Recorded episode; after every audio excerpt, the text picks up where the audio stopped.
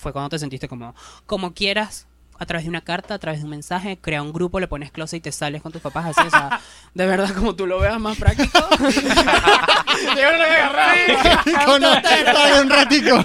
Canto tarde, o sea, como te sientas como, y con quién quieras, porque yo he dicho, yo puedo decirle a tu un momento de risa. Imagina, un grupo familiar. Mamá, mamá. Closet.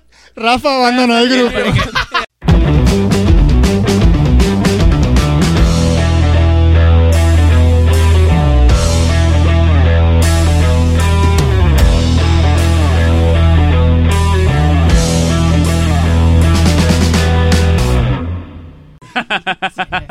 Acaba de comenzar el episodio número 42 de Bien Puestas.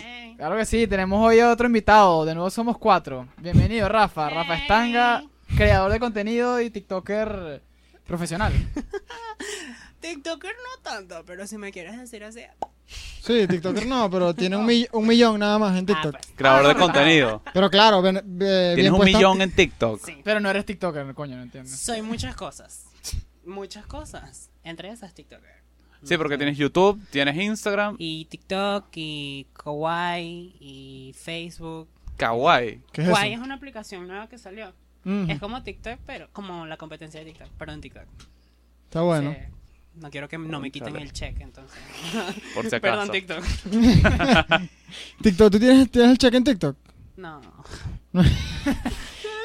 Yo, yo creo que los que los que tienen el check en TikTok son los que empezaron en Musical.ly, ¿no? No, los que tienen el check es porque o ya vienen de otra plataforma con el check o tienen prensa, que sí salían en revistas, televisión y todas esas cosas. Lo demás sí tenemos que matarnos para lograr eso. Ok. ¿Y desde cuándo más o menos eres creador de contenido? Hace seis años. Seis años. O sea, de los 16. Sí.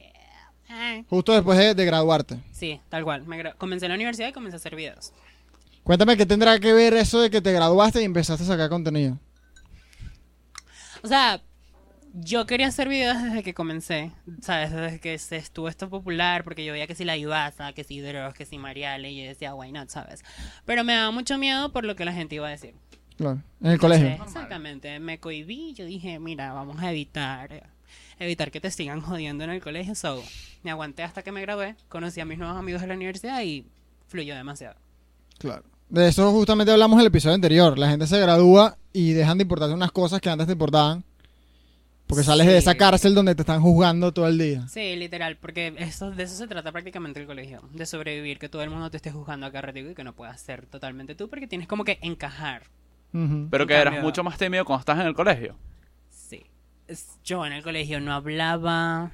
O sea, nadie No. se imaginaba todo, todo lo que tienes que Jamás, convertir luego. Jamás, jamás, jamás. jamás de los jamás alguien en el colegio te iba a decir, ese niño va a llegar lejos. Pero tú te lo imaginabas. no. Tampoco. Tampoco. Yo empecé a hacer videos. Yo empecé a hacer videos porque, ay, sí, la fama, el dinero, ¿sabes? Quiero ser Beyoncé a través de YouTube. No, no, no pasa. No pasa. Bueno, Y si te lo dice la divasa, tampoco pasa. Porque te puede. O sea, el problema de la gente que comienza a crear contenido es que cree que ese es el punto número uno. Que no está mal que sea uno de tus objetivos, el dinero y la fama, pero el dinero y la fama no vienen de un día para otro. Y Claro. por eso es que mucha gente se rinde con sus cosas con respecto a redes sociales. Porque cuando Claro. se dan cuenta de que la vaina no es fácil, se rinden. Entonces, efectivamente, tienes que como que cambiar tus prioridades al momento de crear contenido. Si quieres llegar lejos. ¿Y cuáles son tus prioridades al momento de crear contenido? Luego de lo que acabas de decir. Yo cuando comencé con eso y me di cuenta de que eso no era tan fácil, yo dije, ya no quiero hacer. ¿Sabes? Porque que la día, ¿sabes? Pues. Sí, es como que gastas demasiado tiempo porque yo comencé en YouTube. Y YouTube es crear el guion, grabar, editar, terminar de renderizar el video. Cuando tienes el video, ver el video completo para ver qué cosa tiene que puedes cambiar, lo vuelves a editar y ya lo tienes listo. ¿sabes? Mucho trajín. Y todo lo hacías tú. Diego te entiende. sí, yo no. A menos que sea Sebastián, que tú llegas, grabas y te das pa'l coño. Pero tú hablas como si Manuel editara. Y te dejes- No, pero es que Manuel por lo menos se encarga de unas vainas. No te agarras una mierda. Y Bueno, eso es otra cosa. Es momento de hacer terapia de pareja entre ustedes tres. esa es la verdad, esa es la verdad. Ese es el tema de hoy, terapia, terapia de pareja. Hay muchas vainas reprimidas aquí. Y que coño, yo no sabía. Yo la verdad pensé que uno grababa y de repente alguien subía y... No, ojalá fuese tan fácil. Si fuese tan fácil, yo todavía estuviera en YouTube. Sí, no an- antes de grabar hablábamos de que, digamos que pasaste esos primeros tres años como metido, con tus videos metidos en un bosque, pues que casi nadie los veía. lo subía- le- era de verdad amor al arte. O sea, yo cuando dije que ya no quería, sabes nada, una amiga me escribió y me dijo, no, ¿qué tal? Que yo tengo una amiga que me dice que gracias por sus videos, porque le subiste el ánimo y tal. Y yo, ay, gracias. Y en ese momento, de verdad, ese era justo el momento donde yo dije, yo quiero dejar de hacer videos. Entonces me dijo, no, que me mandé a decirte gracias porque tiene una mamá que tiene cáncer. Entonces vio uno de tus videos y se rió mucho y tenía mucho tiempo sin reírse así. Eso se convirtió en mi prioridad.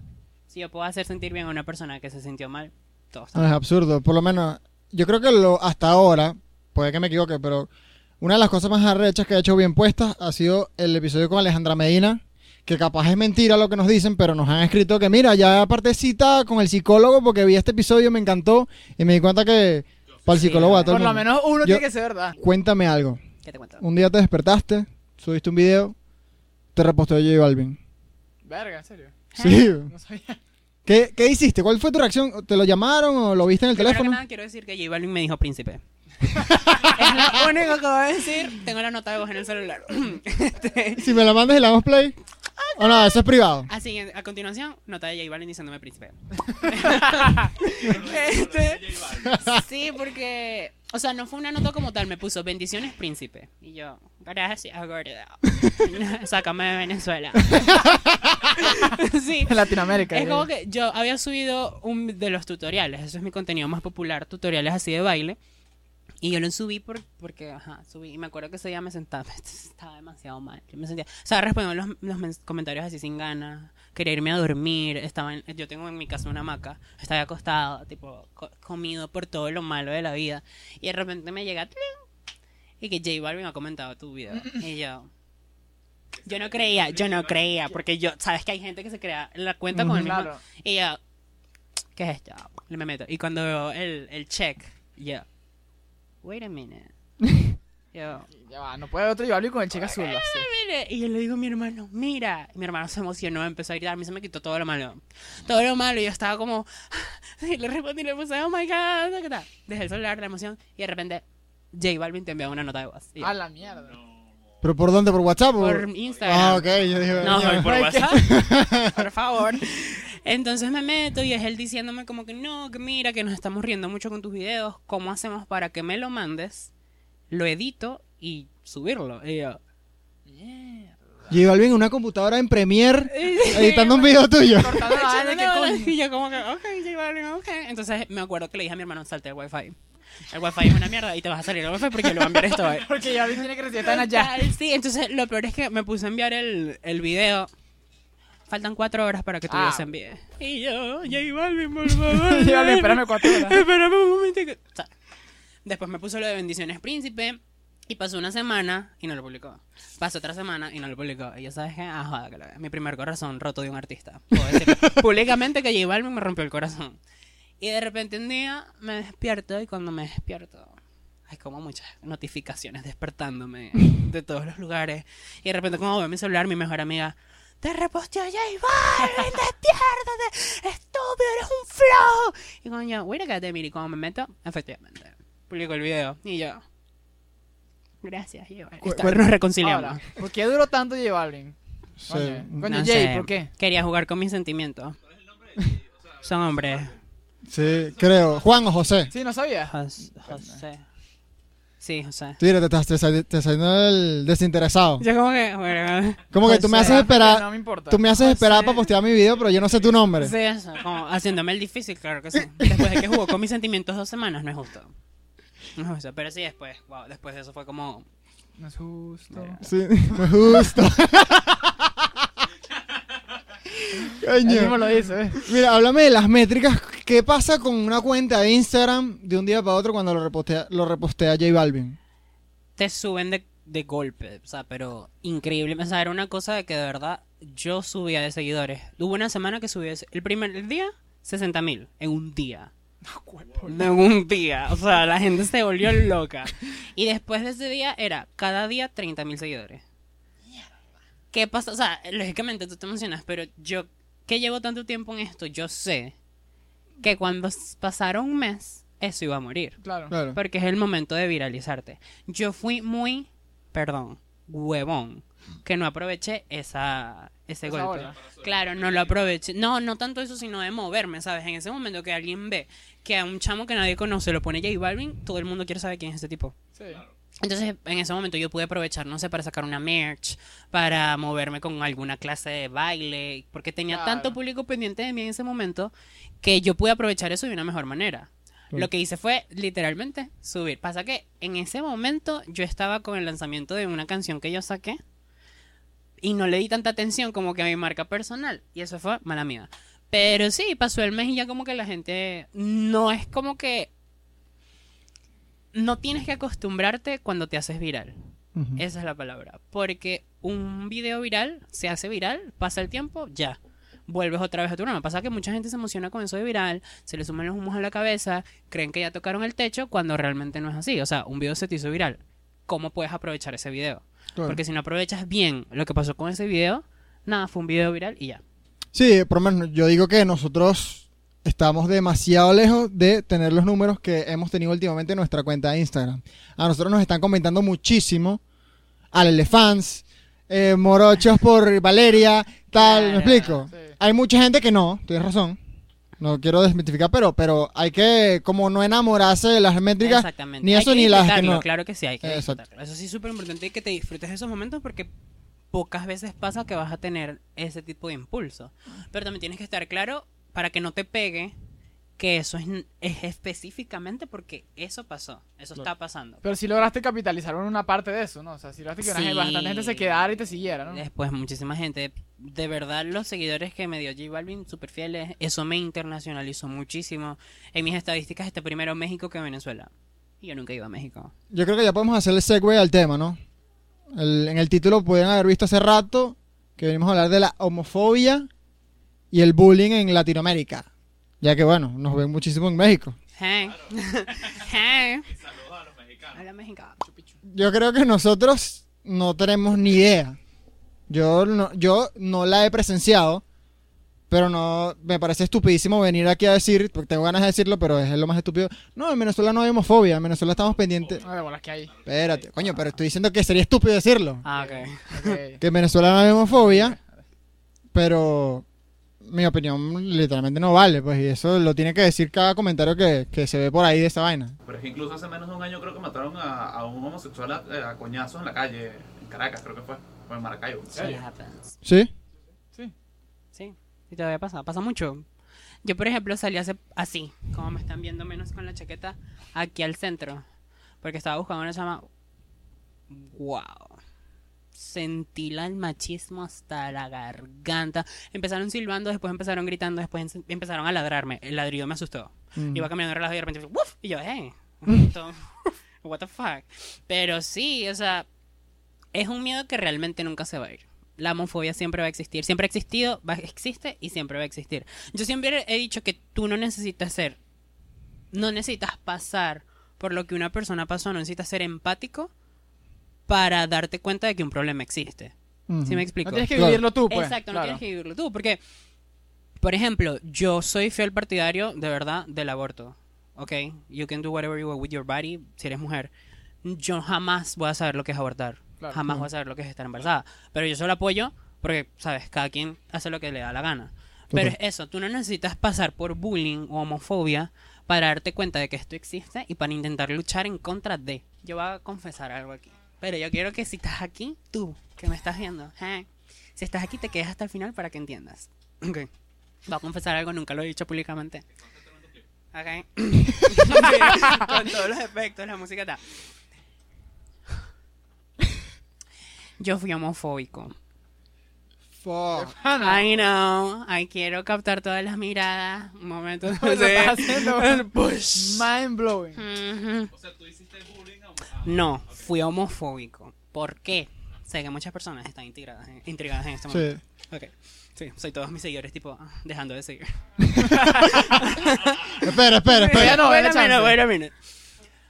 A mí me comenzaron a hacer bullying cuando yo tenía 7 años en el colegio. Entonces me empezaron a decir gay, maricón, esto, se metían conmigo porque yo, aparte de ser homosexual, soy afeminado. Entonces, ¿qué pasa? Yo en ese entonces no sabía qué coño era ser gay. O sea, tienes 7 años, no estás pendiente de qué es lo Claro. que te gusta. Pues. Entonces yo, muy inteligente, un niño inteligente, busqué, hey, ¿qué es ser homosexual? Sí, gracias internet, gracias Google. Entonces, ajá, ahí cuando lo busqué... Ahí googleas y te va a cáncer. Sí, dice la yo- vaina. Entonces lo busqué y yo dije, ah, esto es ser gay. ¿Qué pasa? Por todas las referencias que yo tenía de la homosexualidad, la única referencia que yo tenía era que esto es malo. Entonces Sí, yo ahí me pregunté, si me están diciendo esto es por algo. O sea, por el bullying es que yo comencé a darme cuenta que me gustaban los hombres. Entonces a medida que yo iba confirmando que me gustaban los hombres, me odiaba cada vez más. Mierda. ¿Sí? Eso es lo que pasa. Me odiaba cada vez más porque yo decía, esto es malo, tú no debes ser así, no debería ser así. Hasta en mi familia. Yo una vez escuché un tío en una reunión decir, a los homosexuales hay que matarlos metiéndoles un tubo en el culo. Nunca se me va a olvidar esa palabra. Y yo, yo escuchando eso ya... Como que, "Eh, familia, soy familia, soy familia. Entonces, claro, a medida que yo iba creciendo me iba odiando cada vez más porque a medida que iba creciendo me daba cuenta de, pa, te gustan los hombres. Fueron pasando los años, me acuerdo que el primer hombre que me gustó fue en sexto, quinto grado. Que pasó desde chiquito gustándome los malos. Ese tipo flaco, alto, con ojeras hasta aquí y se veía que era un fuckboy que te iba a destruir la vida. Pero yo, hey, hey, aquí, aquí es donde pertenezco. Entonces, nada, el odio que yo sentía hacia esto hacía que yo le tuviera pavor a la palabra gay. Cuando decían que ustedes han sufrido ansiedad Sí. en algún momento. Creo que no tan grave, pero sí. Exacto, no Sí, sería, o sea, pero... sí. ¿sabes cuando te da la ansiedad aquí, que sientes que vas a vomitar y sientes como que todo se te quita y hay un, o Sí. sea, yo cada vez que ¿Que decía suda frío? Sí, como que estás aquí, como que sientes que algo va a pasar y estás como asustado. Yo sentía eso cada vez que decían gay o homo- homosexual. Así no fuese en contra de mí, si eh, alguien entraba de psicología a decirlo, si alguna profesora de biología lo decía, decían esa palabra y yo me daba. Porque yo sentía que era conmigo. O sea, es como que yo siempre lo supe, pero me daba miedo porque siempre decían que era algo malo. Claro. Entonces, por ejemplo, yo cuando veía esas cosas en la calle, yo los miraba feo, pero era porque yo sentía odio hacia la palabra, hacia lo que era ser. Mirabas feo a los, a los gays. A los gays, a las personas efeminadas, porque esa era la referencia que yo tenía. Exacto, todo el mundo decía, eso está mal. Entonces, claro, yo tenía todo este odio por dentro, me sentía cada vez mal, incluso, tampoco lo he dicho en público. Otra, mira, yo les estoy dando Pura premisa aquí, premisa. no, Rafa. Yo les voy a cobrar. Entonces, un día que yo estaba buscando eh, cómo dejar de ser gay. Yo era grande y, o sea, era Sa- literalmente yo. Sabes que en Estados Unidos no sé si todavía existen, pero hay campamentos donde mandan a los niños es para que. Sí. Eh, Una estafa total. Sí, o sea, te mandan a un campamento con más hombres. Mm. wow. Todos no saben No, no, y todo es gay. Todos Exacto, saben o sea, que se wow, bravo. ¿Qué puede salir mal? O sea, what the fuck. Entonces, eh, hubo un punto en que yo busqué cómo dejar de hacer esto y yo vi un clip de American Horror Story que era esto. Entonces yo lo que hice fue que me senté, esperé que todo el mundo se fuera a dormir y puse en mi computadora hombres desnudos. Y después puse mujeres desnudas. Eran imágenes de Google. ¿sabes? Y entonces ponía las mujeres desnudas e intentaba masturbarme para que me ¿Edad? gustaran las mujeres. Pues. ¿A qué edad? Ahora, eso fue como 12, 13, Ok. por ahí. La edad de la paja, claro. Exacto, el momento que la descubres. Entonces ponía las fotos de los hombres y me metía los dedos para vomitar. De manera tal de que mi cuerpo sintiera asco hacia los hombres y gusto hacia las Como el mujeres. perro de Pavlov, pues, literal. Yo no sé, solo sé que lo vi una vez. ¿Tú, tú entendiste esa referencia? Yo tampoco, pero Ya, bueno. o sea, Ignoremos Tranquilo la- que o sea, nadie la entendió. Hay que ponerla, hay como que ponerla para entenderla. Este, entonces, claro, yo duré que sí 30 minutos ahí hasta que de verdad no pude más porque de pana, ¿sabes? Cuando te das para vomitar es horrible. Y eso siguió y siguió y siguió y siguió hasta... O sea, yo tuve un breaking point. O sea, yo tuve un punto en el que ya no podía más. O sea, todo el mundo se metía conmigo. Y de verdad, o sea, te lo juro, tú le preguntas a cualquiera, habían otros dos gays en la otra sección. Y todos se metían con el huevón. Ah, yo, el negro, pues. Claro, pero ellos lo aceptaban. No, y eran, o sea, cuando te digo que eran muchísimo más afeminados que yo, es porque eran muchísimo Eran más afeminados que tú. man, mal. O sea, era una cosa, era increíble. Pero tú no eras así ahorita. No, yo era momento. timidísimo. Ah. Todo el mundo se metía conmigo porque timidísimo. Me acuerdo que una vez estaba en el salón, fui al baño y habían dos chamos que estaban haciendo pipí y cerraron la puerta y uno de los chavos me hizo tocarle el pipí, pues. Sí. Y no digas nada, no digas nada, sí. Así tal cual, me hizo tocarlo. Una vez, el chamo este que les dije que me gustó cuando era chiquito, se enteraron porque le dijeron, el chamo me agarró y me pegó contra la, una reja que teníamos. Me pegó. Sí, así, o sea, contra mí, pues, y yo como que... Y lo peor es que la coordinadora se daba cuenta y no era que me apoyaba, sino que decía, deja de ser así. Mierda. O sea, le decía a mis amigas, yo no- siempre tuve puras mujeres amigas porque me sentía como con mujeres. Este me decía como que dejen de juntarse tanto con Rafael para que él deje de ser así. No le dejen que Ujú. Rafael le agarre los bolsos para que les dejen de meter. O sea, era como que me estaban alejando más. Sí, hola. Entonces, ¿qué pasa? Une todo. Me odiaba yo mismo. Sentía que era una decepción para mi papá y mi mamá porque era que, exacto, mi familia en general, tagada. Sentía que no tenía amigos. Bullying en el colegio. Más eso. Sentía que no tenía amigos. Me daba asco verme en un espejo. O sea, yo estaba súper mal por debajo. ¿Qué pasó? Abusaron de mí sexualmente. O sea, ¿te imaginas cuán bajo puede estar una persona? Y sintiéndote tan sola y pasa eso. O sea, fue un punto en el que yo estaba mal. Mal, mal, mal, mal. De muerte, pues. Y. ¿Qué pasa? Pasó esto que me pasó. Que de verdad fue verdad. Y yo era un niño que de verdad necesitaba atención. Y nadie se la daba, ni yo me la daba.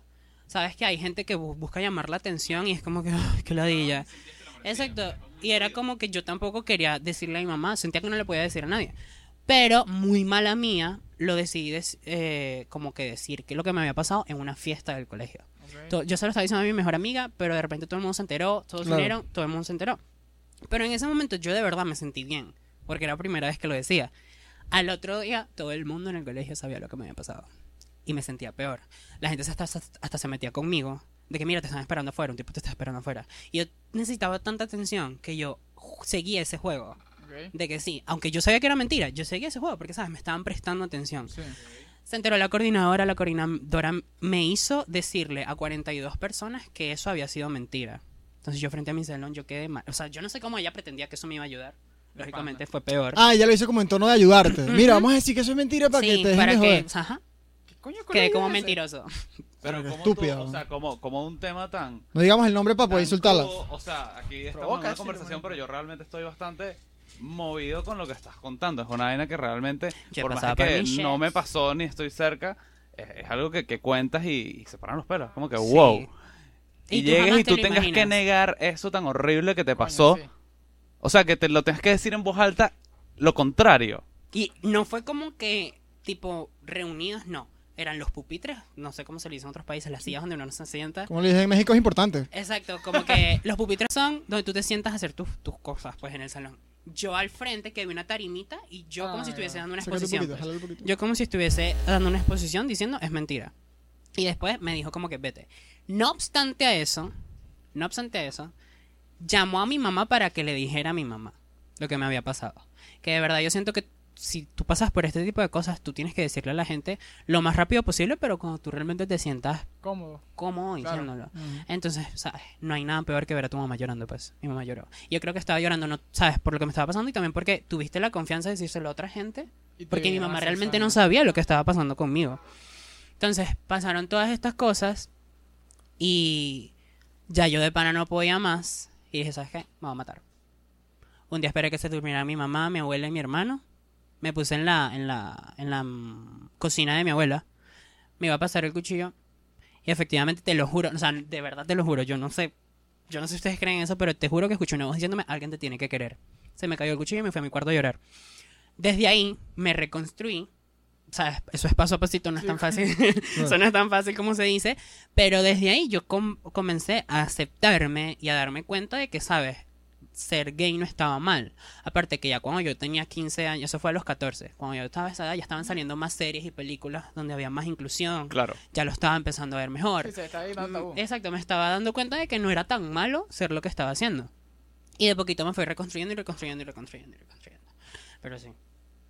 Y eso es el detalle. El problema con el bullying es cuando pasa más allá de cuando te están molestando.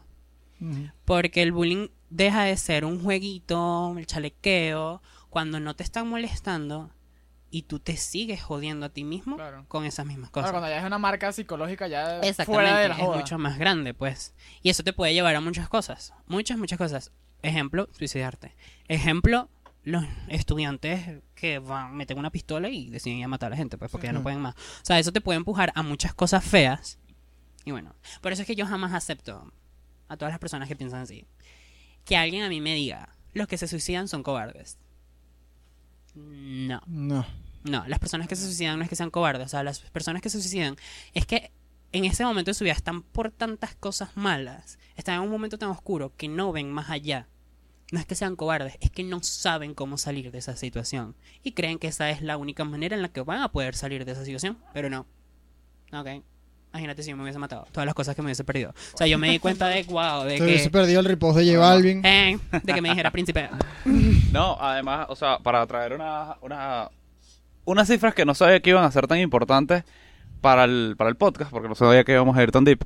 Este, o sea, cerca de entre el 6 y el 8% de la, de la población es homosexual. Es decir, 6 y 8%. sí, es decir, no son unos desviados, son una fo- forma, son una parte de la población, casi el, o sea, pues, si lo redondeamos, así redondeando demasiado, son el 10%. No es que es raro, es una cosa que existe y pasa. Una de cada diez personas. Exacto. Y no es que pasa que está mal, sino que pasa y es- ex- existe, y que no hay que verlo como algo desviado. Ahora, de ese 8%, el 25% ha intentado, ha considerado seriamente suicidarse y creo que el- cerca del 10 lo, lo, lo ha intentado. Entonces es como que luego, o sea, está Rafa, que ahorita, o sea, ahorita acepta y tiene su identidad que, o sea, es, es plenamente a la vista, es un chamo exitoso, pero están todos los Rafas que no, no llegaron, pues. Claro. O sea, están todos los Rafas que se suicidaron. Y es una vaina que, O que realmente, que realmente luego de tu relato es una vaina demasiado fuerte. Cuando, cuando lo, lo, lo tienes tan cerca. Ujú. Pero más importante es, es, es lo que lo que estabas hablando tú, que te odias a ti mismo. Sí. Y es algo in- antu- a- a- impuesto por la sociedad, es, es como un, un blow juega, mental. juega mucho contigo porque, ¿sabes? Desde tan de chiquito se meten contigo y tú de chiquito estás formándote psicológicamente, lo que te gusta, lo que no te gusta. Entonces, si desde pequeño te inculcan que eso está mal y que es horrible y que se tienen que morir, lógicamente es con lo que tú vas a crecer. Por eso es que yo te digo, o sea, yo no tengo problema en convivir con una persona homofóbica. ¿No entiendo? O sea, se tendrá sus razones y tal. Siempre y cuando tú no digas un comentario que a mí me haga sentir mal o que ofenda a la comunidad, yo puedo convivir relajado contigo. ¿Por qué? Porque yo ser gay no significa que yo soy gay. O sea, significa que es una característica de mí y ya. No es algo que me define. O sea, no es algo que, ay, hola, mucho gusto, soy gay. No. Yo soy Rafa, me gusta esto, no me gusta aquello. O sea, podemos convivir y hablar y hacer otras cosas que ninguno de los dos nos haga sentir mal. ¿Sabes? Yo puedo convivir contigo, aunque, ¿sabes? Sientes como esta incomodidad y asco que no entiendo muy bien, pero siempre no. y cuando tú a mí no me ofendas, todo fine. Ustedes pueden llegar, ustedes pueden eh, eh, ver el, el grado de homofobia que existe en nuestra sociedad cuando tienes un pana como tú, que eres, o sea, eres abiertamente homosexual y además eres bastante feminado, y él, ¿estás de acuerdo con vivir con un homofóbico?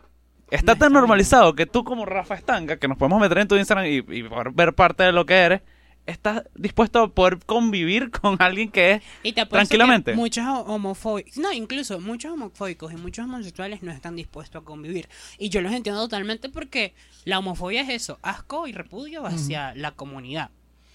Pero realmente, o sea, si es algo que no te gusta, no tienes por qué insultarme a la primera vez que nos conocemos. No tienes por qué decirme algo feo a la primera vez que nos conocemos. Yo, por ejemplo, digo que puedo convivir en el sentido de que no te voy a buscar, no te voy a jalar, no te voy a... No, o sea, si tú quieres hablar conmigo, habla y date cuenta de que no soy un monstruo como tú crees que soy, ¿sabes? Y es eso, o sea, por ejemplo, mis historias, nadie se imagina que yo he pasado por todo eso, a menos que lo sepan. Yo le conté a mi mejor amiga que estudió conmigo un año antes que yo, y ella me dijo, tú estudiaste en el mismo colegio que yo. Yo no me he dado cuenta de eso. Mierda. Sí, Ujú. o sea, son muchas realidades distintas, y me parece chimbo que a ti te juzguen por estereotipos. A mí me parece súper loco que los hombres heterosexuales se sientan como en riesgo cuando están cerca de un homosexual. Porque si tú te pones a ver la lógica, fuera de todos los paradigmas que- sociales que existen y con los que tú creciste, primero, o sea, es como la amistad más real que uno puede tener. Primero no vamos a tener los conflictos de intereses que, que tengo yo con, todo- Sobre una con chama. todos los hombres sobre una chama. Ese es jodidísimo.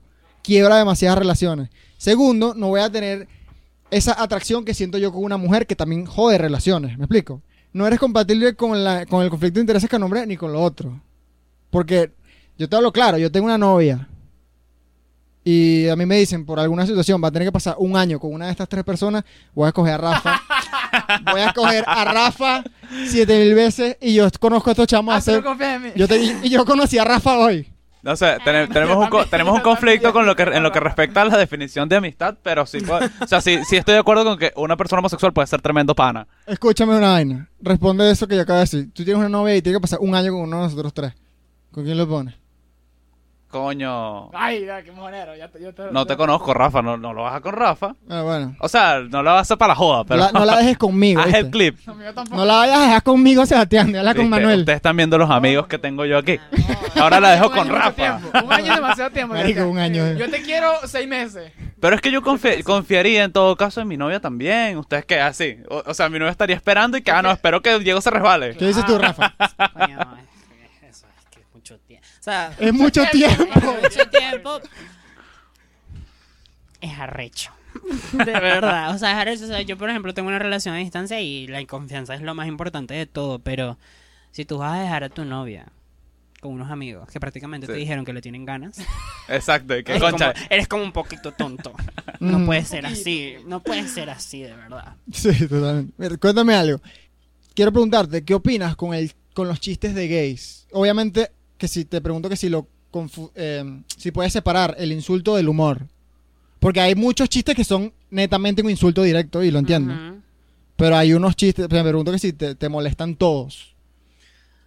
Un chiste no es chiste, se hace sentir incómodo a alguien. Punto. Ok. Y ese es el problema en que tú tienes que medir la confianza que tú tengas con esa persona.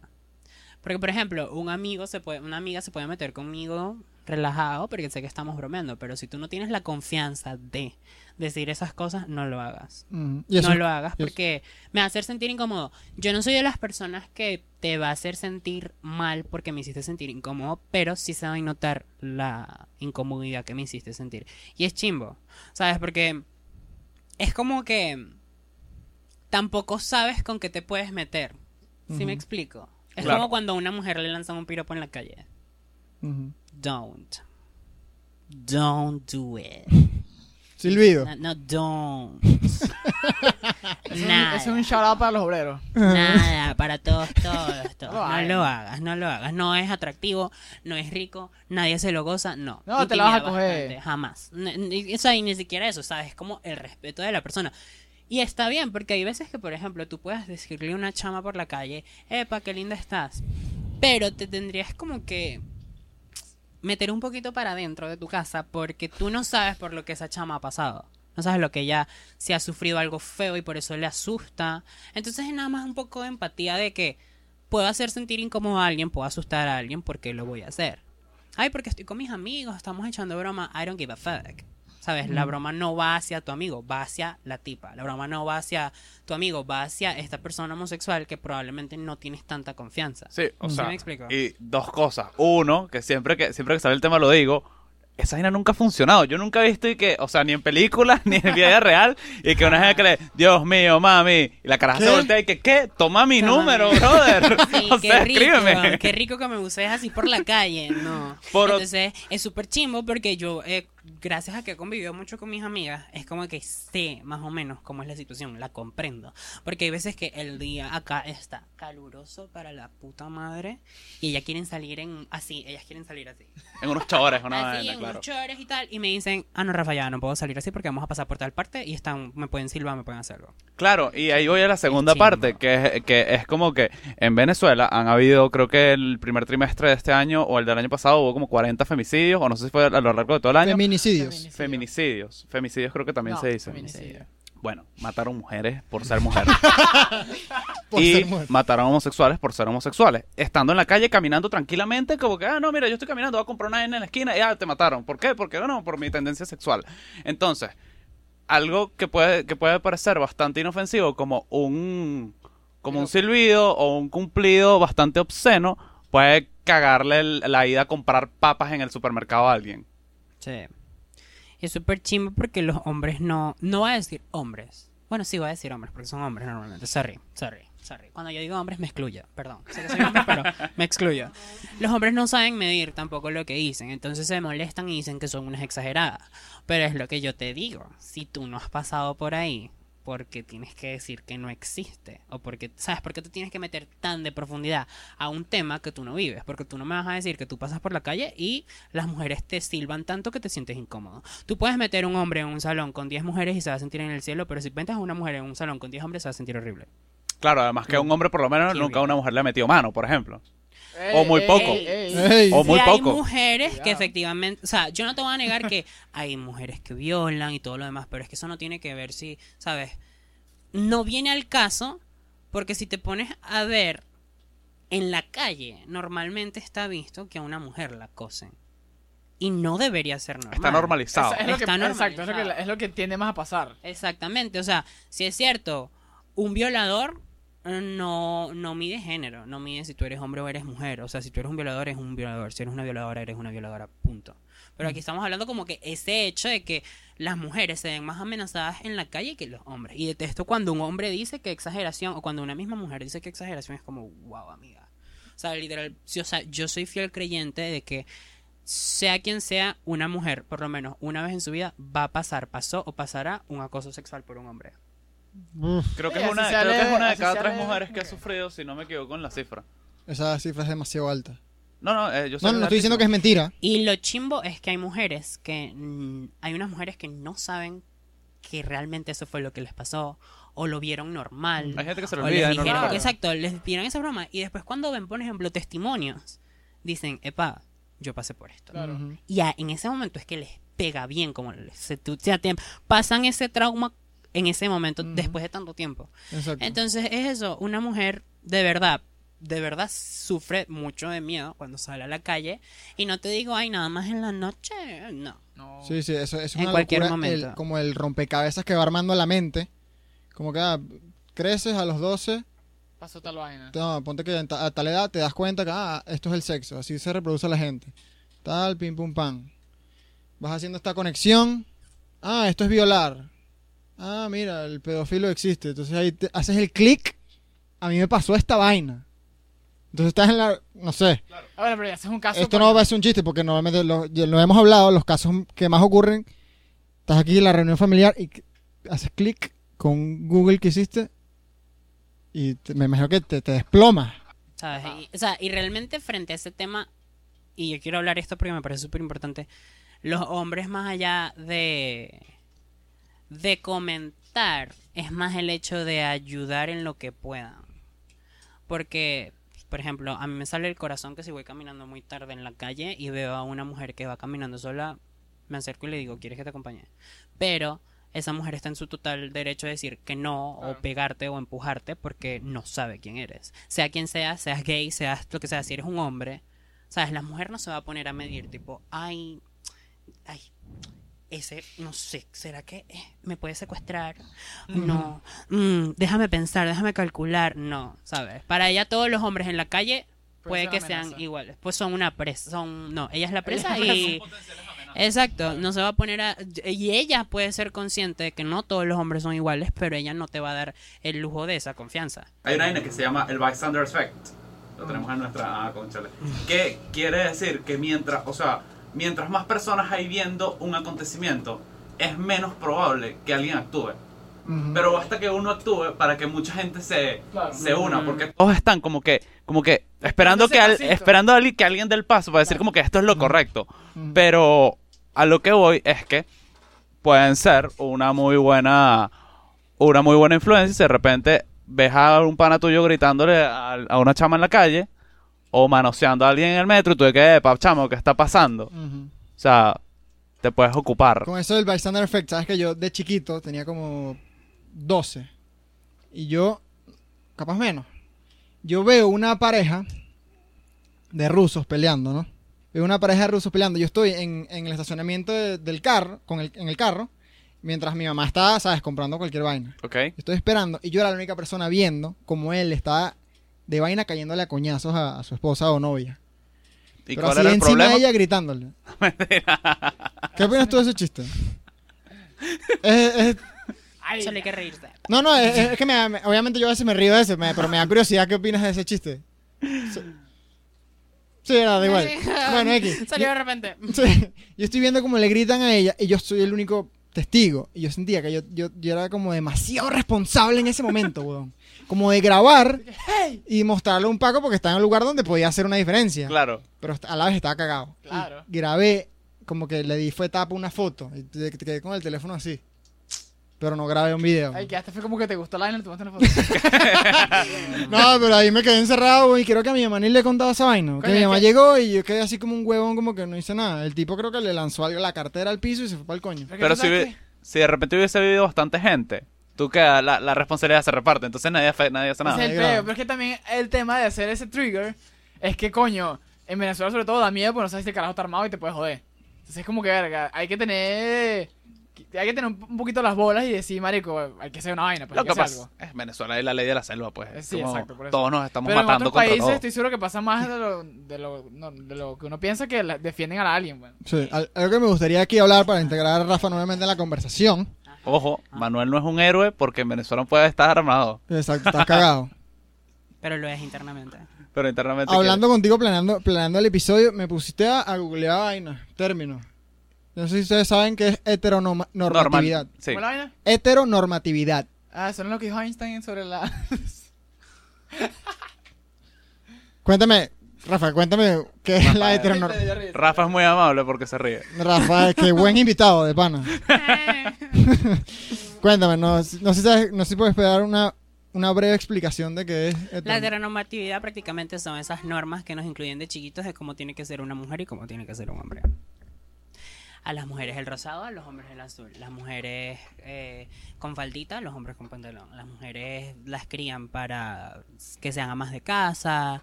Tienes que saber planchar, eh, cocinar, todo esto para casarte con un hombre y ya, pues olvídate. Y los hombres son los que tienen que, que encargarse de todo. lo- Eso es heteronormatividad prácticamente. Sí, Sí. y como también, también va como para el, el plano cultural. O sea, por ejemplo, las películas de amor, todas son de... La, la, la gran mayoría son de parejas heterosexuales. Sobre todo que sí, de 10 años para acá, es que las parejas donde hay homosexuales, eh, o sea, como que historias Bueno, de amor entre homosexuales, Para que sepan, más- para que entren en contexto de lo que está diciendo, Seba- Sebastián no está suscrito a Netflix. Pero bueno, sigue hablando. No, bueno, de los últimos Malo. 10 años, obviamente. ¿Sabes que vi tremenda película? Se llama The Boys in the Hood, creo. O, ¿cómo, cómo se llama? Y fue una pregunta a Los chicos, no, los chicos de la banda no sé si es. Que son un, un, un, un grupo homosexuales en un apartamento. No Buena visto. película. Anotada. Ujú. Está en Netflix. Para. En Netflix, No, ahora, a lo que voy. ¿Sabes qué? Estaba viendo como que las razones por las cuales las personas son homofóbicas. Y una de las personas, una de las razones por las que las personas son homofóbicas es, o porque los hombres son homofóbicos, es porque de repente creen que todos los homosexuales le tienen queso. ¿Te ha pasado? Sí. Es como que, amigo, no estás a mi nivel. Sí. esa gente. Con ese comentario dejaste de ser mi nivel. O sea, no te voy a negar, hay gente hetero que es muy linda. Y yo le he dicho, chamo, me parece muy lindo. Pero hasta ahí, o sea, si yo sé que soy, que tú eres heterosexual, yo sé que no me tengo que meter ahí, pues. Y, sabes, no sé por qué piensa. Pasa que la gente piensa que cuando eres gay te gustan todos los hombres y cuando eres lesbiana te gustan todas las mujeres. O sea, que tú no mides, o sea, que tú no tienes gusto, solo te gusta, pues, y ya. Y es como que, no. Y además que la vaina va hacia la sexualización. Es como que además de que te gusto, me quieres coger. Sí. Sí, No, es por que- eso es que le tienen como que eso de que, eso. ay, ay, este. Sí, claro sí. que sí, ya, este, está bien que tú seas gay y todo, pero no me chance. Claro, es como, exacto, que te lo avisan antes de que Eso tú es hagas como nada. que, mm, pasa que también está también súper normalizado que los homosexuales son muy promiscuos. Ujú. Sí, es verdad. Es como Eso sí, en un tiempo fue, pero ya, o sea, ajá, la gente tiene relaciones sexuales y es normal. Pero no significa que yo te... Con... Hay gente que sí, tanto hetero, gay, o sea, lo que sea, que se conocen un día, tienen relaciones y al otro día están con otra persona y tienen relaciones, o sea, X. Pero eso no tiene nada que ver con que yo sea gay.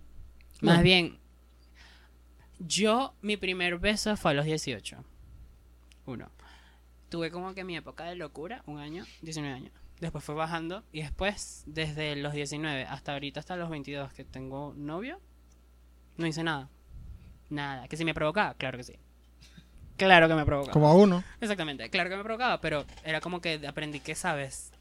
Yo soy una persona que sí es cierto, soy bisexual con mi pareja, pero cuando no estaba con alguien y hacía eso, y cuando terminaba, era como que, ay, entonces, ya, O sea, ya, o sea, te di esto y es como que ya tú por allá, yo por aquí, es como que chimbo, es como... Ujú. No me gustó, nunca me gustó. Claro que ahorita estoy matando a mi novia. Pero... pero, ¿Qué? ¿Qué? Una acumulación de energías que estoy No, claro. dando a otra persona.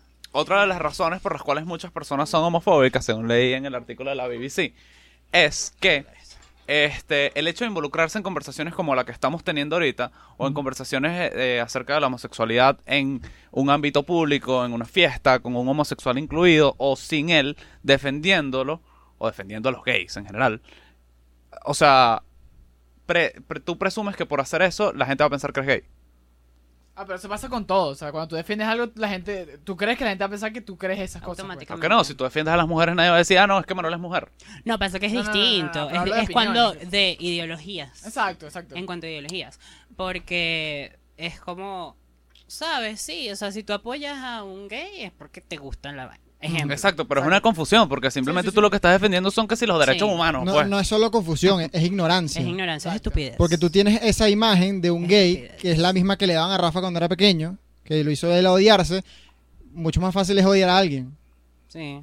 Es En- como que, eh, ¿cómo se lo dice? Vinculan el hecho de que si tú apoyas esto es porque algo viene por ahí. Entonces ¿Me tú, tú, tú de cierta manera entiendes un poco la homofobia, ya que por- porque contaste que lo fuiste en algún punto. Entiendo porque o sea, capaz y no fui homofóbico, capaz y era ese odio que tenía hacia mí mismo. Claro, era una confusión. Ac- bueno. Exacto, es aclarar eso. Lo que pasa es que dijimos lo de la homofobia como para el clickbait.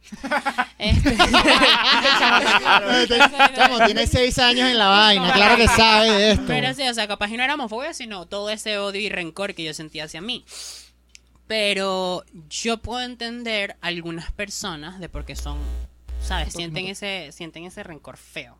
Ujú. Ex- Me entiendo. Lógicamente, no te lo respeto y no me voy a sentir cómodo, ¿sabes? Si odias a gente como yo, porque prácticamente, o sea, si tú consideras que tú eres homofóbico, odias a la comunidad LGBT.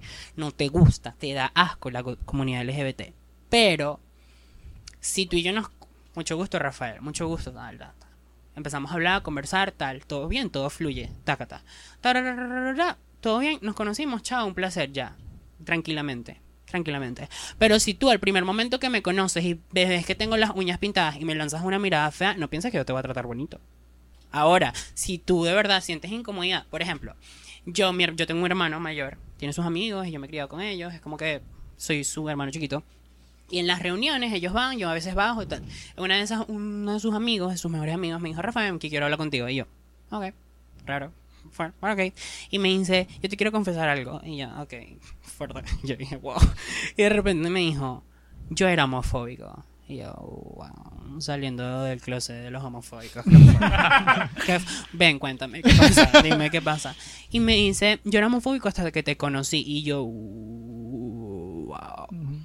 Eh, Sí, pero en, gran, en gran parte, disculpa que te interrumpa, en gran parte él no era homofóbico, él era ignorante. Eh, no conocía. Entonces él me explicó por qué. Él me dijo, yo pensaba que todos los homosexuales eran exagerados, querían llamar la atención, se me lanzaban, me buscaban, querían conmigo, porque había anteriormente tenido una experiencia. Él es lindo, él es muy lindo. Entonces hay muchos que yo no, yo no vinculo eso con la homosexualidad. O sea, tú puedes ser gay, ok, eso es una característica, pero si tú le llegas a un hétero y te lo empiezas a acercar, lo empiezas a tocar, le empiezas a decir comentarios, acoso. lo empiezas a acosar, eso no es tiene que ver con que tú seas homosexual, eso tiene que ver con tus faltas de valores, Claro. con tu falta de respeto. O sea, eso no tiene nada que ver, pero esa era la experiencia que él tenía. Y él me dijo, pero yo te conocí a ti, sabes, tú eres súper cool, estás en tu, tu vaina, juegas con todo el mundo, sabes, estás activo, no te metes con nadie, eres como, sabes, cool. Y yo, gracias. Un homofóbico más pasaba al lado correcto de la historia. ¿Verdad? Ya la cuenta, ya la cuenta. ¿de cuánto? Sí, llevo uno nada más. No, algo. es que incluso, incluso, o sea, este, este último cosa que dije, que es, el- que es como que la gente no quiere hablar con los gays porque no quieren que lo asocien con que son gays, etc- etcétera, es como que la principal barrera, porque para cambiar, para cambiar las opiniones de las personas, o que como que lo, lo que recomiendan es precisamente hacer lo que estamos haciendo ahorita, tener una conversación con una persona homosexual y darse cuenta que ni sexualizan todo, tienen opiniones, que ser gay es como que una característica más de, un- de la totalidad de su ser y no es como que soy gay, no soy más nada, no sé, yo soy, o sea, Tim Cook es gay, deja de comprar Apple. Este, pero nada, con relación a eso, pues es como que este pana interactuó contigo y ya, y se dio cuenta como que, epa, es otra persona y ya, pues. Pero cercanos. yo me la paso contigo, no me dicen que soy un retrasado. Ajá. Qué Este. malo. No, Yo pero es porque yo preguntar- tengo, yo tengo decencia. Terapia de pareja, ok. Terap- Esto se resuelve con terapia de pareja. No, yo quería preguntarte, Rafa. Dijiste que al principio, coño, te da miedo decepcionar a tu mamá y tu papá. ¿Cómo fue la dinámica? Ahorita, ¿cómo es la dinámica ahorita? O sea, ahorita se llevan perfecto, todo fluye de pinga. Honestamente, yo na de mi boca, yo nada más le he dicho a mi mamá. Ok. A mi papá no. Sí, sí, yo Guarda sé. de mi papá ya a ver esto. Qué manera de enterarse, pero va a conocer más mi Otra historia. primicia. Que va, va, va a conocer muchas cosas de mí. Espero que todavía no lo vea, que lo vea después. Este, con mi mamá yo le dije, y al principio sí fue difícil, porque, ¿sabes? Lógicamente está este choque. Cuando tú sales del closet, está este choque de lo que da miedo. Es la reacción de tus papás. Y yo quiero explicar eso también, porque hay mucha gente que se molesta con los papás por cómo reaccionan cuando sus hijos salen del closet. Yo también entiendo a los papás, porque los papás a nosotros nos tienen y nos proyectan. Ellos nos ven a nosotros como de alguna manera un proyecto. Sí. Nos planean de una vez. Mi mamá quería que yo tuviera esposa, tuviera hijos. O sea, ya nos ven así. ¿Sí me explico? Entonces, cuando eso no es como ellos piensan, es como que una movida de, de movimiento muy fuerte. Que hay papás que con- de verdad reaccionan muy mal. Porque, ajá, si estás un hijo, tú vas a tener un hijo porque lo vas a quitar al 100% si no está haciendo nada malo. Entonces, cuando yo salí con mi mamá, sí fue fuerte. Ella. Fue un choque fuerte. Los dos lloramos, por supuesto que sí. Y ella me empezó a hacer las preguntas típicas, ¿te gustan los hombres? ¿Has estado con hombres? Ta, ta, ta. Al principio sí fue como difícil, pero a medida que fue pasando el tiempo, ella fue entendiendo más de que eso no era nada de malo. Lo que más le preocupó a mi mamá eran las cosas que me podían pasar por ser gay. Lo primero que me dijo fue, tú vives en Venezuela, Claro. Tú vives en un país machista, ten cuidado porque te pueden hacer cosas. ¿Sabes? Es la preocupación de un padre. Lógicamente yo tuve mucha suerte que a pesar de que fue difícil al principio, ella logró aceptarlo de alguna manera. Y a medida que ha pasado el tiempo, ella comprendió muchas cosas. Porque también el miedo de. eh, y fíjate este estereotipo. El miedo de ella también era de que. Pero tú quieres ser mujer. Y yo, mamá, no. O sea, no tiene. O sea, es también explicarles a ellos todo. Porque una cosa es que a mí me gustan los hombres y otra cosa es que yo quiera ser mujer. Lo cual es muy distinto. Sí, me gusta maquillarme, sí, me gusta pintarme las uñas. Pero yo me siento cómodo con lo que hay abajo. Sí, de verdad. Y de verdad, no, wow. No, Que es un buen juguete. Sí. Uh. Este- Entonces, es eso. O sea, yo tuve esa suerte de que sí, lógicamente tiene una. Te- tenía esa descripción, esa definición de la, de la homosexualidad de una manera que no era así. Entonces sí, fue difícil, pero yo también la estoy ayudando. O sea, tampoco Claro. es como lanzarle el machete de que mi mamá no me aceptó, que te-". no, sino también tipo entender, tipo, hey, ¿por qué? ¿Por qué ves que esto es malo? Porque al final del día, ¿qué? O sea, al final del día me gradué del colegio con unas muy buenas notas, fui el mejor promedio cuando me gradué de comunicación social, este, estuve en- fui profesor de inglés, estuve en una agencia de marketing, estoy siendo exitoso con mis redes sociales, o sea, qué malo estoy haciendo yo para ti o para el mundo, o sea, realmente no estoy en drogas, no estoy, sabes, Eh, robando, no estoy haciendo nada malo realmente. Entonces tengo todas estas 10 cosas buenas y tú vas a agarrar la única cosa que es, sabes, otra cosa que es buena y la vas a poner mala. O sea, ¿qué sentido tiene? Ujú. Solo me gustan los hombres y ya. No, y es algo que no tiene. mm, O sea, no le haces daño a nadie. Eso es demasiado cliché lo que estoy diciendo, pero. Entonces es súper chimo porque qué cool hubiese sido que fuese otra sociedad y que yo no hubiese tenido que ocultarme tanto tiempo porque por más que sea mi mamá se perdió muchas cosas de mi vida. Claro. ¿Sabes? Yo salí del closet a los 18. Ya me había graduado del colegio. Y ajá, todas las cosas que pasaron Claro, en lo el que te pasó entre los 7 y los 15 es como que. Wow. es fuerte. Pero claro, es también pensar en, en las cosas que puedan llegar a pasar. Yo siempre he dicho que tú tienes que salir del closet cuando quieras, como quieras y con quien quieras. Cuando quieras, cuando te sientas preparado. Puedes hacer lo que sea los 10 años, le dices a tu mamá, me gusta un hombre, ta, ta, ta. Puedes hacerlo a los 40 si te sientes cómodo, cool. Te perdiste muchas cosas, pero cool. Fue cuando te sentiste cómodo. Como quieras, a través de una carta, a través de un mensaje, crea un grupo, le pones closet y te sales con tus papás así, o sea, de verdad, como tú lo veas más práctico. A. Con un ratico. Tanto tarde, o sea, como te sientas como y con quien quieras, porque yo he dicho, yo puedo decirle a tu un momento de risa. Un grupo familiar. Mamá, papá. Closet. Rafa abandonó el grupo. Ya no entiendo. Epa, viste que Rafa salió del closet. Y- Ah, ya. Ah, ya. Y después, Rafael, ven al cuarto un momento. Te sientes cómodo y con quien quieras, porque tú le puedes decir a todos tus amigos, se lo puedes decir a toda esta gente que te sigue, pero si tú, por ejemplo, no le dices a tu abuelo, tú nunca vas a sentirte libre. Si tú no le dices a tu hermano, jamás te vas a sentir libre, porque la persona que realmente te importa no lo sabe de ti. Entonces tienes que hacerlo es con la gente que tú quieras. Los demás que se enteren como, como vean, si vieron, te vieron besándote con alguien, si vieron algo en las redes sociales, que ellos se enteren como quieras, pero las personas que para tu vida son prioridad son las que realmente te tiene que importar decirles, porque vas a seguir teniendo esas cadenas de que, sabes, todavía no sabe, todavía le debería decir, ta, ta, entonces... Claro, es como un eso. peso en los hombros que vas Sí. seguir llevando. Y. Aunque ya todo el mundo sabe, aunque ya todo el mundo sabe, tú se lo dijiste a quien se lo querías decir, las personas importantes tienen que saberlo. Ahora, luego lo que acabas de decir es como. Hay mucho. O sea, de lo que acabas de decir, tipo, de todo el podcast. Acércate. es. eh, Eh, o sea, el tema de salir del closet es algo súper fuerte y como que todo lo que vive una persona por dentro y la, la- la- el, punto donde asume su identidad es algo, algo difícil de, llegar. ¿Cuántas personas crees que hay en el closet? Muchísimas. Demasiado. Muchísimas, Yo creo que más que afuera. Uf. Aquí en Venezuela. En el mundo. En Venezuela en deben ser más mundo deben todavía. haber muchísimas. Debe haber muchísimas por- porque cada persona tiene un contexto distinto. Ese es el detalle. O sea, y a mí realmente me parece una falta de respeto de esas personas de la comunidad LGBT que ya salieron del closet, viven su vida súper feliz, ¿sabes? Ya se liberaron. Entonces quieren que otra persona que está dentro del closet salga. Es como que la obligan, como que dale, tienes que seguirlo, ya todo el mundo sabe, tienes que... No, sabes, tú más que nadie tienes que entender que eso es un proceso súper fuerte, que tú tienes que sentarte con esa persona que le quieres decir, mira, me gustan los hombres, mira, me gustan las mujeres. Entonces, no empujes a las personas a salir del closet, porque tú no sabes su contexto, su contexto familiar, tú no sabes, la obligaste a salir del closet, el papá le pegó. Y ahí tú no vas a hacer, ¿qué vas a hacer? ¿Lo vas a meter en tu casa? ¿Cómo lo vas a meter en tu casa? O sea, ajá, le pegaron. Y por más que no fue tu culpa decirlo, fue tu culpa empujarlo. Entonces es eso, o sea, la gente tiene que aprender a respetar. Muchos de mis amigas, yo, mis amigas, porque no es que tenga muchas, me decían como que, ay, pero dile, ay, pero es que ya tiene que saber, ay, que lógicamente tiene que saber, que cómo no va a saber, que con tus videos, que esto y la cosa. Y era como esa presión a cada momento que le tenía que decir, hasta que yo un día sencillamente sentí que era el momento. No fue como que lo planeé, no. Sentí que era el momento y se lo dije. Y así fue tal cual con mi hermano. Sentí que era el momento, estábamos viendo Jersey Shore, me acuerdo. Y le dije, y tácata, tal. Todavía no se presentó el momento con mi papá, lógicamente. Y sí, mi papá ve de vez en cuando mis videos y todo lo demás. Mi papá, una vez me iban a operar. Y estaba yo acostado, a punto de meterme la anestesia. Y mi papá, mira mi hijo, meneando el culo. Y yo, papá, wow. No es la imagen que le quiero dar a este doctor. ¿Qué va a pensar este doctor de mí? wow.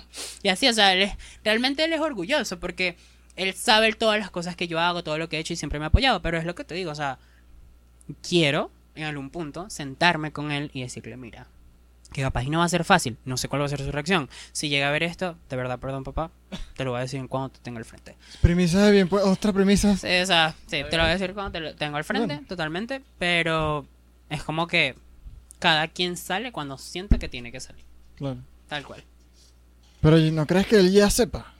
Mucha gente me lo pregunta, pero es lo que te digo, una cosa es que tú ya lo sepas y otra cosa es que te lo digan. Claro. ¿Sí?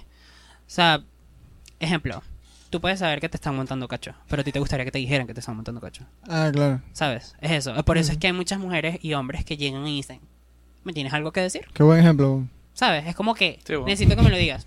¿Sabes? Así ya tú tengas las pruebas en la mano. Necesito que tú me lo digas. O sea, necesito que me mires a la cara y me digas, esto pasó. No, a Dios le gusta verlo. Sí, o sea, es como que admirarlo. Sí, es eso, pues. O sea, tú puedes saber todo, pero si esa persona. Por ejemplo, yo cuando le dije a mis amigas que era gay, ellas saben que yo era gay. Claro. Y cuando se los dije fue como que, ay, qué lindo.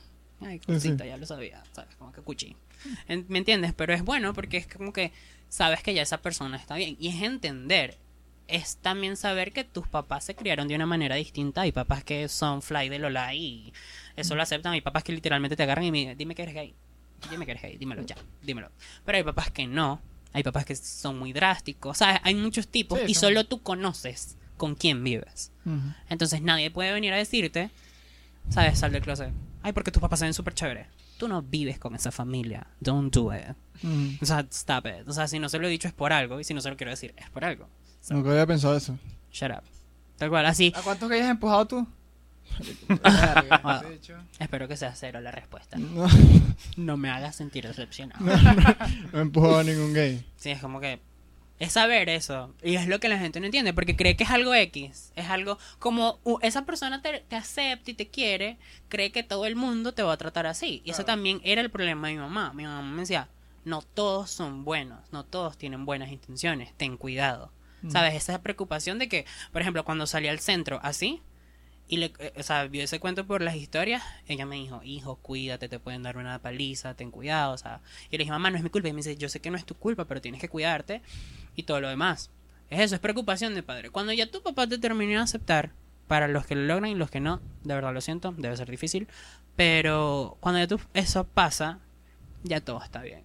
Y de verdad, yo siento que después que le dije a mi mamá, la confianza de, de ella y yo subió increíblemente.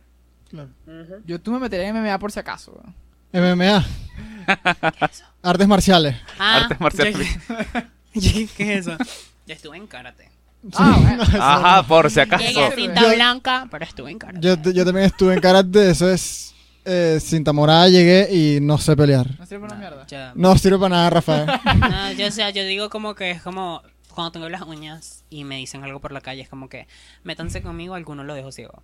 Muchachos que no forman parte del Patreon, los quiero, pero lamentablemente nuestra conversación ha llegado hasta este Ojo, momento. espérate, no sé si te interrumpí con lo que estabas diciendo, si no, querías. no, ya yo llegué a donde tenía que llegar. Ok, bueno, Eh, Pero queda mucho contenido bueno que va a estar en el Patreon. Hay muchísimas preguntas que tenemos que quizás que a ustedes les interesa. Ustedes que se acaban de vacilar tremendo. Ey, ya va, se acaban de vacilar tremendo contenido gratuito. Pero a partir de ahora comienza la parte feliz de este podcast. gracias a Rafa Estanga por haber venido Eh. al episodio 42 de Bien Puesta. Como bueno, ya Sebastián dijo qué es lo que está pasando. Sí. Vamos a seguir grabando para el Patreon. Estás invitado. No, nos vemos allá.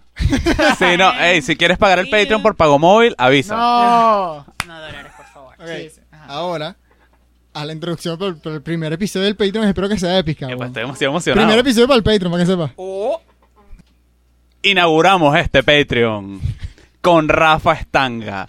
Tenemos millones de preguntas. Bienvenido. Estás acá y no importa si tu tier es de un dólar, de cinco, de cien. Agradecemos un millón que estés acá y gracias a ti los cambios que veas en mi impuestas serán hechos. Si, Vale. si vienes de parte del pago móvil, también, a pesar de ser en No bolívares, existe pago móvil. a, a pesar de ser en bolívares, es igualmente aceptado. Gracias. Acaba de comenzar el primer episodio del Patreon de Sí. Bien Puesta lo que yo estaba esperando. con Rafa Estanga. Hey. Bienvenido, Rafa. Bienvenidos. I'm here. Listo Bueno. para lo que sea. Aquí comienza lo bueno porque estos sí pagan. Eh, bueno, yo, yo, yo un chiste Sebastián, pero ya el mismo tienen- Dile, tienen- No, no, que antes de empezar, Sebastián, la sonrisa de orejas que tiene Sebastián. Eva, yo no me lo esperaba. para que se sepa, a mí Rafa antes de grabar me dijo, pregúntale lo que quieran. Y bueno, Pregunten lo que quieran. pregunta- Rafa, mi primera pregunta vamos a empezar suave. La primera pregunta, ¿eres gay? No.